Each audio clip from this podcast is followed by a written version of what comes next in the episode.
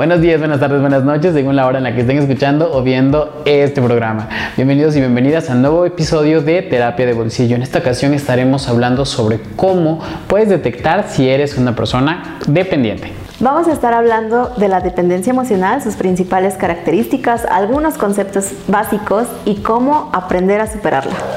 Perfecto, si tú te has preguntado si eres una persona dependiente emocional o conoces a una persona que puedas pensar que tiene dependencia emocional, quédate. De verdad que es un tema muy interesante. Estamos invitando también a que realicen preguntas aquí abajo en los comentarios, en TikTok, en Facebook, en Instagram.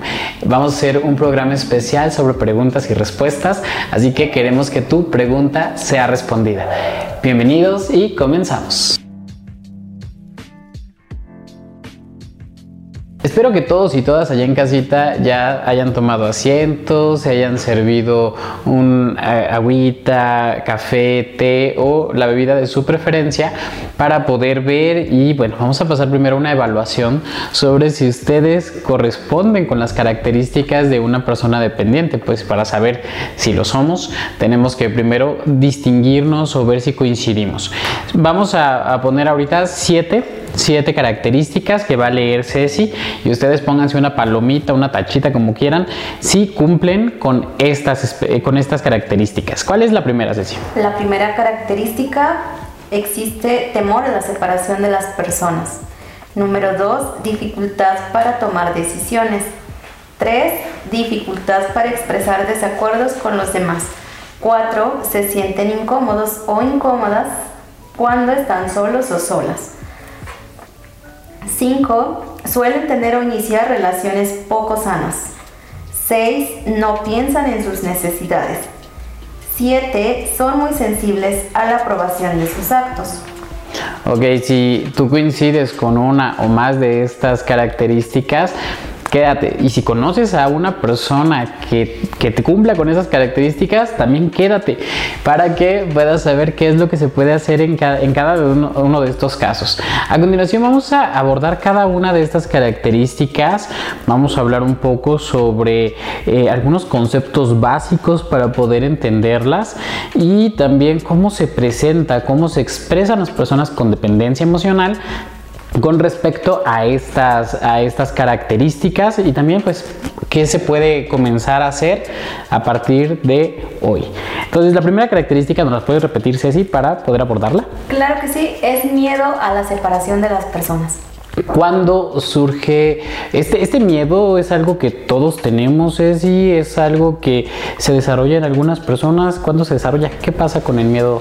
El miedo, como ya lo habíamos dicho en nuestro episodio tipos de apego, que les va a aparecer acá arriba, eh, se origina en la infancia, cuando hay un tipo de, de, apego desadaptativo con los padres, es decir, cuando está esa incertidumbre de no saber si cada vez que necesitemos a alguien va a estar con nosotros apoyándonos o, o no tenemos esa, esa seguridad. E, ese miedo llega a presentarse cuando somos adultos en nuestras relaciones, ya sea con la familia, con los amigos, con la pareja y existe ese miedo de que esas personas se vayan en algún momento. Normalmente es un miedo imaginario, es algo que no existe de verdad, pero mientras nosotros creamos que existe, vamos a estar actuando con ese miedo. Claro, Ceci, y el asunto aquí es lo que puede llevar a hacer a las personas el miedo a la separación, esta, esta incertidumbre, esta ansiedad significativa cada vez que la persona eh, por la que tenemos un apego significativo se separa de nuestra, de nuestra vista cómo es que muchas personas pueden, o tal vez las conozcan, tal vez se sientan identificados o, o, identificadas sobre que pueden llegar a hacer muchas cosas con tal de evitar la separación, de evitar el abandono y muchas veces incluso se comprometen a sí mismas. Puede ser que no pidan aclaraciones, puede ser que soporten cosas que no soportarían si no tuvieran ese miedo a la separación, eh, puede ser que eh, aprueben cosas que no aprobarían en otras circunstancias. Aquí la situación es que se ponen en una situación desventajosa cuando eh, la otra persona me puede chantajear, digamos, o puede intercambiar el que yo haga ciertas cosas a partir de la amenaza de la separación. Algo que es bastante común es, eso, ¿no? que incluso a veces pueden terminar y terminan regresando, como lo vamos a ver en, próximos ejemplos. En este miedo a la separación em, existen esta ansiedad de no saber qué es lo que va a pasar después. Eh, por ejemplo, una usuaria me decía, eh, yo no soy ansiosa cuando sé qué es lo que va a pasar. Entonces empezaba ya a, decir qué es lo que necesita de su pareja, pero cuando de pronto algo se salía como fuera de, su control y la persona actuaba de, de forma incongruente, este miedo o esta ansiedad aumentaba. Entonces, Cabe mencionar que la ansiedad y el miedo viene cuando, cuando precisamente no pides esa aclaración o a pesar de que tú expreses tus necesidades, la otra persona no, no interactúa de la manera en que tú le estás pidiendo. Y por mm. supuesto, aquí tiene mucho que ver a que si, si la persona ya está trabajando en, en, su autoestima, ya va a ser capaz de poner límites. Pero como dices tú, cuando no, es posible que esté aprobando, aguantando ciertas situaciones que incluso le pueden dañar. Claro, porque imagina que solamente con vislumbrar la amenaza de que me, de que me voy, porque cuántas parejas también, digamos que la solución a todo es, pues terminamos, pues me voy pues aquí se acaba todo y es no lo vamos a platicar, no pasa nada, por eso lo que dices, aprender a expresar qué es lo que nos molesta sin el miedo a que eh, la otra persona se vaya a ir. Obviamente es algo que se tiene que trabajar pero, y tiene que ver muchísimo con la autoestima y viene muy ligado a los siguientes puntos. Ok, Ceci, ¿y qué es la toma de decisiones? La toma de decisiones es elegir entre varias alternativas cuál es la que más te conviene o la que más está como con los valores que tienes como persona. Esto, pero precisamente las personas dependientes tienen dificultad para tomar decisiones porque no piensan en sus necesidades. Están en una autoanulación de que solo existo a través de otras personas, entonces yo no puedo tomar iniciativas, no puedo tomar mis propias decisiones porque están esperando la aprobación de personas cercanas a su entorno, puede ser su familia, eh, amigos, pareja. Se vuelven básicamente dependientes de un sistema de que otras personas toman los juicios prestados. Eso es una de las, de las formas más comunes en que las personas con codependencia eh, se, pueden, se pueden expresar. De alguna manera se quitan la responsabilidad de sus vidas y se las transfieren a otra persona. Como bien dices, la, la pareja, la familia, este, qué carrera debo estudiar, eh, crees que debería dejar mi trabajo, crees que debería dejarte de hablar a esta persona. Todo ese tipo de, situaciones que al final las otras personas terminan tal vez dándote un consejo, porque al final se los estás pidiendo. El asunto aquí, ¿qué es qué ocurre cuando tomas el consejo y resulta mal? O después de unos años, después de un tiempo, ya te sientes mal con la decisión que tomaste. Aquí el asunto es que no, no las personas dependientes no asumen la responsabilidad. Y de pronto es si mi mamá no me hubiera dicho, es que como nunca me escuchaba, solamente me dijo lo que, lo que, lo que yo quería, lo que ella quería escuchar. Y este, y este tipo de comportamientos son, eh, digamos, lo que se tiene que aprender a tratar. En terapia, por ejemplo, el aprender a tomar decisiones responsables es el, el, aprender metodologías a la hora de tomar decisiones y que estén basadas en nuestros propios valores, en nuestro conocimiento. Las personas con dependencia deben aprender eh, cómo, cómo tomar esas decisiones a partir de sus propios valores. Así es. Y nos pasamos con la tercera característica, que es el miedo a expresar desacuerdos. Aquí, como platicamos hace, hace un rato, el, asunto es que a veces tal vez no saben cómo expresarse y la posible consecuencia. Pero para esto entra aquí un término, por ejemplo, que es muy interesante, que es la asertividad, que de pronto las personas tal vez escuchan, pero tal vez no saben exactamente qué es. ¿Qué es la asertividad, Ceci? La asertividad es expresar primero es conocer tus derechos y saber expresarlas sin pisotear los derechos de las demás personas. Esto significa que tú puedes solicitar lo que tú quieras de manera respetuosa y sin dañar de, de, alguna manera a las personas que te rodean. Eso es la, la asertividad. Sin embargo, en este miedo de expresar desacuerdos, normalmente utilizan el estilo pasivo de comunicación. Esto significa no hago nada, estoy de acuerdo, aunque internamente no estén de acuerdo y no les parezca algo congruente, pero tienen miedo a expresarlo eh, por miedo al, al rechazo o, o a la desaprobación. Los estilos más comunes de comunicarse de las personas con dependencia es la pasividad, como lo acabas de decir, y la pasivo-agresividad. Les voy a decir cuál es la diferencia a través de, un ejemplo. Imaginemos que eh, llegas tarde eh, cuando estás con una persona que tiene tal vez dependencia y que tiene miedo al rechazo. El hecho de que hayas llegado tarde y tal vez sin avisarle, obviamente le molesta porque quedaron a una hora. Sin embargo, tiene tal vez miedo de que al expresarse tú puedas sencillamente decir, ay, bueno, si así quieres, entonces pues, yo me voy o yo veo solo la película, lo que hayan quedado por hacer. Una persona que responde de manera pasiva eh, es una persona que se calla lo que piensa, o sea, está ahí diciendo, ay, qué poca, que no me avisó, qué desconsiderado, desconsiderada. Eh, si pudiera no le, no le hablaría, o sea, está enojado, enojada contigo, pero no te va a decir nada porque tiene este miedo, o sea, regularmente no se expresan. Una persona pasivo-agresiva, es decir, una persona que no es ni pasivo ni agresiva, es decir, no se lo guarda simplemente, sino que puede tomar unas actitudes eh, que, se nota que, está siendo agresiva. Por ejemplo, eh, y seguramente a alguien le sonará por allá en casita, eh, estás enojada, estás enojada, no me pasa nada o sea, no me pasa nada, pero el comportamiento, el lenguaje, lo que, lo que decimos es diferente de lo que estamos haciendo, nuestra actitud es diferente y tú, y tú sabes que la otra persona no está bien, pero no acepta de manera abierta que algo está pasando, por lo tanto nunca van a poder corregir aquello que, que les molesta. Algo que pueden desarrollar las personas con dependencia es la comunicación asertiva, que se basa en tres conceptos eh, estructurales, que es algo que se puede aprender a desarrollar, que es decirle a una persona qué es lo que te molestó, por ejemplo. Este, eh, en segundo lugar, expresarles más bien cuál es el sentimiento que, tú, que tú experimentaste por aquella cosa que esta, que esta persona hizo, que es enojo, tristeza, desagrado, decepción, lo que sea y después qué es lo que te pido que hagas. Es decir, no solamente ya me enojé, ya te lo dije, eh, escupí todo lo que necesitaba, sino dar una propuesta de solución. Eso es algo que se puede trabajar para desarrollar la asertividad.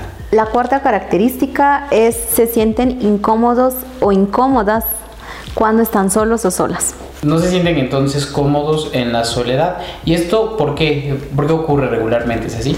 Regularmente ocurre porque no estamos acostumbrados a estar en compañía de nosotros mismos. Es decir, eh, cuando no tienes, cuando no te conoces mucho, no puedes estar solo porque no sabes que te gusta, no sabes dedicarte tiempo, cuidarte, tomarte tiempo para ti.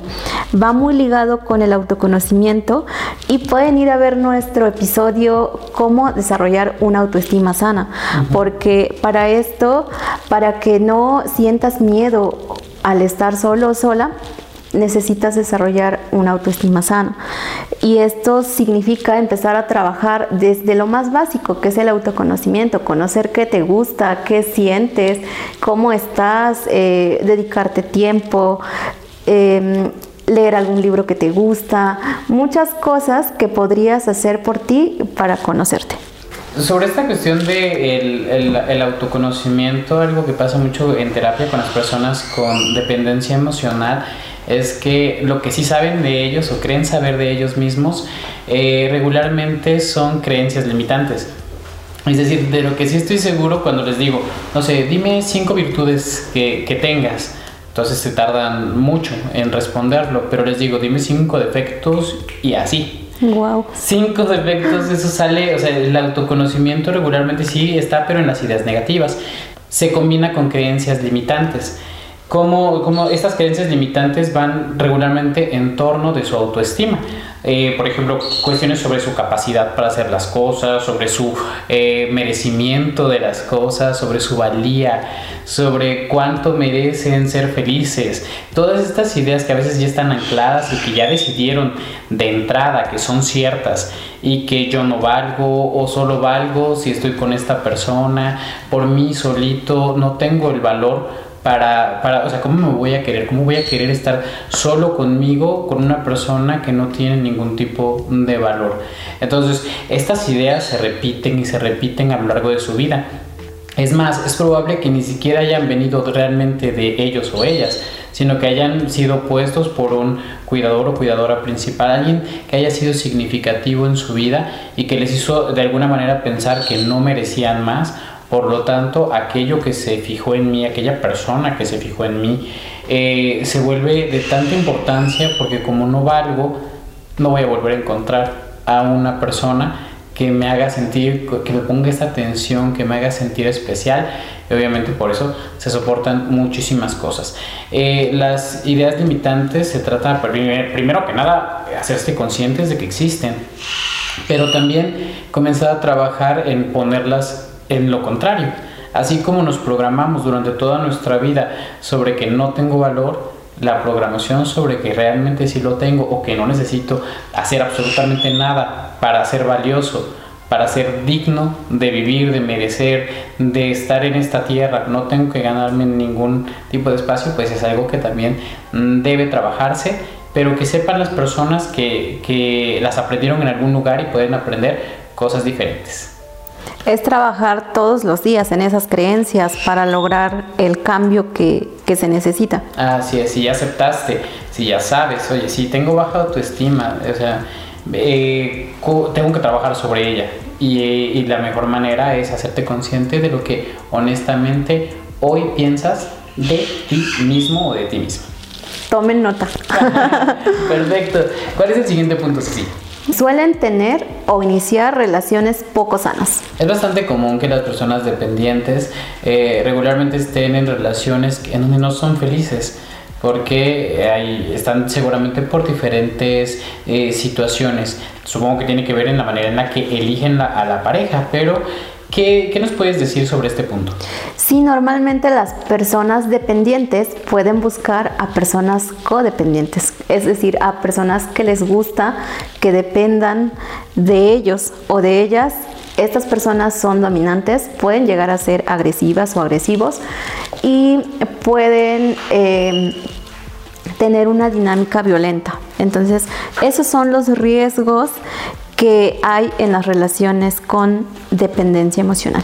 Ok, entonces el hecho de, que cómo somos nosotros también define a quienes atraemos. Entonces, definitivamente. Nosotros estamos esperando a una persona y esta persona, bueno, como bien dices, uno de los riesgos es al tipo de personas que pueden llegar a atraer, por ejemplo, personas dominantes, personas violentas, personas codependientes, es decir, personas que necesitan que yo necesite. O sea, necesitan a otra persona que les necesite. Puede ser que incluso hasta les moleste que los necesiten, pero al final lo necesitan y permanecen en esta, en esta relación. Y, bueno, obviamente lo, lo, que hablábamos sobre que las personalidades son... Ah, perdón. Y otro, otra posible pareja serían las personas evitativas. Cómo es que eh, encuentran a personas que al final van a terminar alejándose y que van a sentir que es por mi valía, es por mí mismo. O sea, las personas que elegimos también forman nuestra autoestima, forman nuestro autoconcepto y muchas veces ni siquiera son conscientes de que eligen al mismo tipo de persona. Es, por ejemplo, viene, eh, viene un chico, una chica y te mira y dices, wow, o sea, me miró, pero no me interesa. Me interesa aquel o aquella que me ignora aquel o aquella para quien no soy suficiente, porque ha de tener mejor gusto de tal manera que se da cuenta de que yo no valgo tanto, por lo tanto, sí es una persona que vale la pena. Esto dice Baslavik sobre la manera en, la cómo, en cómo es que nosotros a veces nos, nos menospreciamos y elegimos a personas que no nos aman y nos enamoramos de ellas y rechazamos a personas que nos aman o que quieren amarnos porque pensamos que si les gusta alguien tan imperfecto como yo, entonces deben ser malas personas y también imperfectos. Entonces tiene que ver muchísimo con lo que yo pienso de mí, también atrae. Dice una cita que me gusta mucho, aceptamos el amor que creemos merecer. Es de Chomsky, ¿verdad? Es de Chomsky. Sí, sí, em, definitivamente, si tú crees que mereces esa relación, te vas a mantener ahí, pase lo que pase, prácticamente cuando se sufre dependencia emocional. Así es. El siguiente punto, ¿cuál es ese? El siguiente punto es, no piensan en sí mismas y se autoanulan. Ok. Entonces, como decía, subir la autoestima, videíto aquí arriba. Esto suena que estas personas se ponen en cero, se autoanulan, yo no valgo. Entonces, ¿qué es la autoanulación? La autoanulación, como ya lo mencionamos en, en puntos anteriores, significa que no tomas en cuenta tus necesidades y te adaptas a las de tu pareja, tu familia, tus amigos, lo que las demás personas dicen de ti. Em, aquí es muy importante tener un proyecto de vida y vivir en tu propósito de vida para no estar eh, viviendo la vida de alguien más o dejar que alguien más viva tu vida. Como bien dices, necesitan saber exactamente qué es lo que quieren para sus propias vidas para que a pesar de que estén al lado de su pareja, también sepan que van a estar persiguiendo sus propios sueños y no solamente los de la pareja. Necesitamos sentirnos completos, plenos, para poder estar bien también en una pareja. ¿Qué pasa si de pronto todo lo das por tu pareja, si no te dejas nada para ti? Eh, después cuando las cosas salen mal, cuando eh, ya pasó un tiempo, o sea, quien no habrá cumplido sus sueños eres tú, quien habrá dejado todo por su pareja eres tú. Y al final le puedes decir a tu pareja que no puedes ver todo lo que he hecho por ti, todo lo que he dejado por seguirte a ti. Y tu pareja te podría decir, yo no te lo pedí. Y sabes qué, va a tener razón. Porque la mayor parte de las personas con dependencia hacen las cosas sin que nadie se las pida. Las hacen pensando a las otras personas, pero sabes qué, aquello que tú, que las otras personas no pueden ver, es invisible. Para ellos, lo que tú hiciste, tus sacrificios, si te quedaste sin comer, si te quedaste sin dinero, si estás en un lugar que no te gusta, eso solamente existe para ti y la otra persona nunca va a tener esa responsabilidad. Al final, quienes decidimos quedarnos, permanecer, movernos, volver a llamar, aceptar la, la relación, somos nosotros mismos y hagan lo que hagan las demás personas, haga lo que haga Trump, haga lo que haga el político que quieras. En realidad, la única responsabilidad de nuestras vidas sí radica en, en última instancia en nosotros y nosotras mismas es la importancia de, tener un proyecto de vida y sobre todo, pues si tienes una pareja, es ver que tu proyecto de vida y la de tu pareja coincida de alguna manera. Así es, si van, eh, si imagínate que platicas con tu pareja y te dice, oye, ¿ya te imaginas cuando estemos en nuestros 60 años allá en una playa en Francia y dices, ¿qué? Yo no quiero, yo me quiero morir aquí en México y, o sea, ¿cómo, cómo lidian con este tipo de, de proyectos tan diferentes donde yo quiero vivir y tú no quieres vivir? O sea, ¿cómo se van a subsanar de esos? ¿Cómo van a enterarse de que esto, de que esto desean si no lo sociabilizan? Ceci, ¿cuál es el último punto que vamos a tratar para, sobre la dependencia emocional? El último punto es la necesidad de aprobación de las personas cercanas o de los demás. Esta necesidad imperiosa de que otras personas aprueben lo que hacemos. ¿Qué nos puedes decir sobre esta necesidad de aprobación, Ceci? Pues esta necesidad de aprobación significa que no tienen autoconfianza y autoconfianza es parte de la autoestima y que dijimos anteriormente, eh, hay que empezar con el autoconocimiento. Pero para que les quede muchísimo más claro, pueden ir a ver nuestro episodio Cómo construir una autoestima sana. En caso de que tengan dudas, nos pueden hacer preguntas y las vamos a estar respondiendo en los siguientes episodios. Las personas con dependencia emocional regularmente son excesivamente complacientes, como decíamos, su vida no está eh, llevada por aquello que desean para sí mismos, por lo tanto regularmente van a complacer a su familia, a su pareja, a sus sobrinos antes que a sí mismos para calificarse incluso como buenas personas, como para probarse a sí, a sí mismos. Una característica también por la que esto ocurre es que, bueno, básicamente todo aquello que nosotros pensamos, que la gente piensa, no es más que lo que nosotros mismos pensamos de mí, de nosotros mismos, y, este, y lo proyectamos en, en qué es lo que piensan las personas. Realmente no sabes lo que piensan, pero regularmente les adjudican algunas cosas que son muy negativas. Seguramente mi mamá debe de querer que yo pues tenga una carrera y tal vez mi mamá está preocupada por otras cosas y no necesariamente por esto. Sin embargo, si yo pienso que lo piensa, intentaré cumplirlo. Pasa lo mismo con la pareja.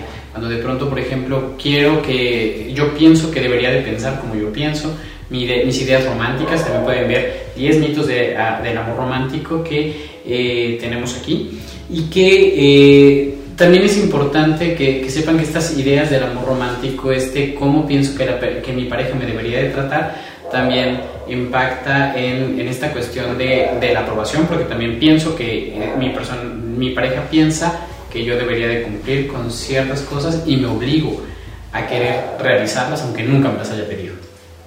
Y no son reales solo porque nunca se expresó absolutamente nada. Bueno, un pequeño tip para empezar a desarrollar autoconfianza es que escriban todos sus logros que han tenido, así para ustedes sean muy, muy básicos, pero siempre es bueno tomarlos en cuenta. Claro. Y el tema de las dependencias, bueno, ahorita solamente hablamos sobre algunas características que las personas tienen, pero obviamente para ahondar más en este tema nos gustaría saber si en casita están interesados o interesadas en que sigamos abordando este, estos temas. Existe también la codependencia que le hemos mencionado, también coméntenos si les gustaría saber realmente qué es la codependencia y, también saber si, tienen estos, estas características, estos síntomas. Eh, Ceci, ¿cuáles son tus conclusiones? Sobre esto que hemos estado hablando sobre la dependencia. Mis conclusiones. Em, voy a mencionar que lo que tratamos es únicamente la dependencia emocional disfuncional o desadaptativa. También quiero aclarar que existe la dependencia emocional sana en la pareja, pero es cuando todo se puede construir a partir de tus valores, a partir de la comunicación asertiva, em, un proyecto de vida en conjunto, como todos los acuerdos a los que llegues con tu pareja y puede haber una dependencia emocional sana en donde no estés comprometiendo tu salud mental. Por mi parte me gustaría mencionar que somos el resultado de nuestros hábitos, somos, eh, estamos explicados tal vez por nuestro pasado, pero también tenemos que reconocer que en este punto de nuestra vida podemos hacer algo diferente. Por ejemplo, eh, cambiar algunos hábitos como autorrecompensarnos, eh, cambiar algunos hábitos como comenzar a pensar más en nosotros mismos a la hora de tomar decisiones y no solamente qué es lo que quieren las otras personas para mí, cuál es el plan que tienen para mí, preguntarnos más sobre eh, lo que nosotros mismos deseamos. Si tú detectaste que, que tienes dependencia, es momento de empezar a reclamar tu propio espacio, tanto físico como en tiempo, es decir, dedicarte tiempo para estar a solas y autoconocerte, saber qué es lo que estás pensando, llevar un diario es una excelente práctica. Eh, puedes también hacer un cuadro de logros, es decir, en donde vayas poniendo todas aquellas cosas que hayas hecho por ti mismo o por ti misma. Esto es porque necesitas fortalecer tu autoconfianza para que no sientas que necesitas forzosamente de, que otras personas te presten el criterio para tomar tus propias decisiones. Tomar la responsabilidad de nuestra vida honestamente no es algo tan agradable, es algo que si alguien nos pudiera diseñar nuestra vida y nos dijera que con esto vamos a tener una hermosa familia y mucho dinero, es, yo te compro esta receta, pero esta receta no existe. La vida consiste en intentar intentar y fracasar, intentar y fracasar, aprender de estos fracasos y pues en realidad en esto consiste la vida y no se puede delegar a otras personas. La dependencia emocional eh, se, se cura, digamos, la dependencia emocional se trata a partir de la responsabilidad sobre nuestras propias vidas. Esperamos que les haya gustado este, este capítulo y pues queremos que nos digan en los comentarios qué otros temas quieren que abordemos en terapia de bolsillo. Denle like si no lo han hecho, suscríbanse si no lo han hecho, síganos en todas nuestras redes sociales y pues hasta la próxima.